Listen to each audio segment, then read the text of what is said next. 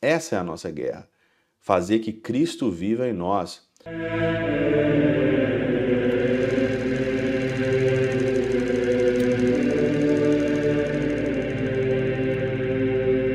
Em nome do Pai, do Filho e do Espírito Santo. Amém.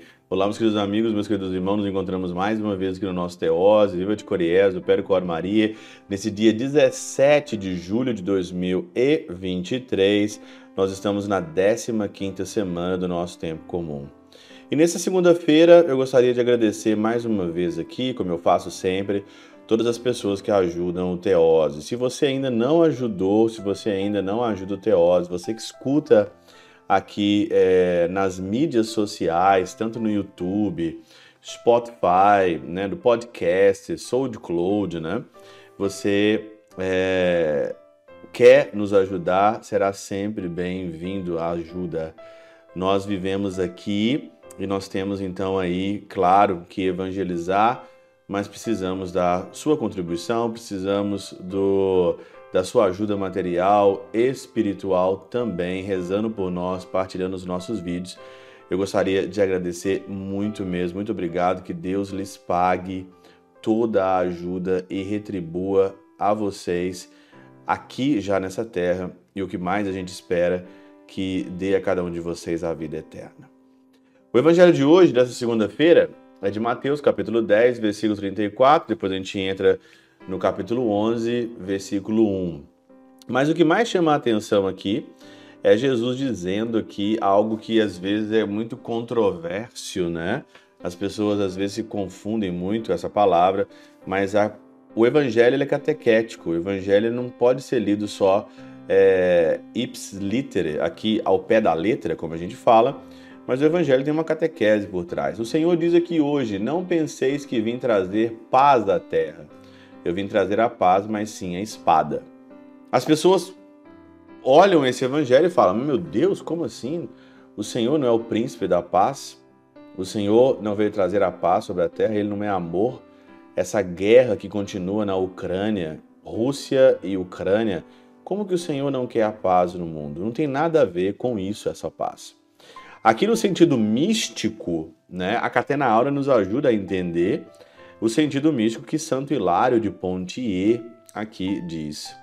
Em sentido místico, a espada é a arma mais aguda e representa seu poder, a severidade do juízo e o castigo dos pecadores.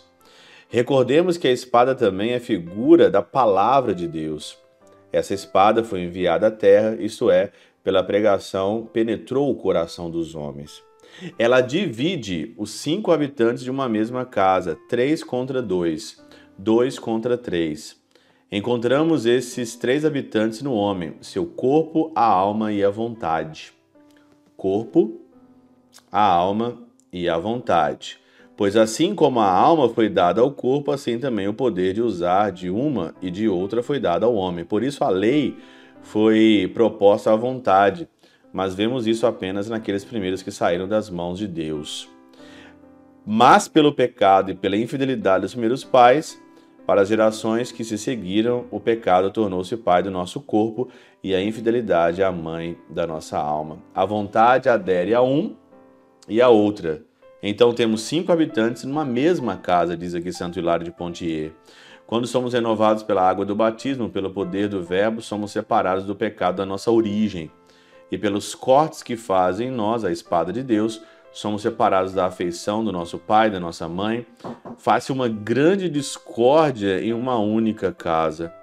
E os dois domésticos tornar-se-ão os inimigos do novo homem, que alegrar-se-á em penetrar na novidade de seu espírito, enquanto os restos de sua antiga origem querem conservar o que antes era objeto de seu prazer. Por isso que a guerra aqui, como diz Santo Hilário de Pontier, não é uma guerra aqui fora, é uma guerra dentro de nós. A espada da palavra, a espada da moral, a espada da catequese separa, divide ali, através do batismo, através dos sacramentos da igreja, separando nós daquilo que é pecado. Por isso que ainda há uma guerra dentro de nós. Nós ainda vivemos dentro de uma guerra dentro de nós. A nossa vontade às vezes seduzida pelo pecado, seduzida pela, pelas coisas vis, ela quer fazer uma guerra na nossa alma, nossa alma puxa para um lado, a vontade puxa para o outro, o pecado vai de um lado e a alma quer vir para um outro lado, e aí então acontece o que nós falamos dessa guerra. Por isso que o Senhor disse que não veio trazer a paz, ele veio nos separar e separar a nossa vida aqui desse dessa guerra, desse pecado, deste mundo que está dentro de nós.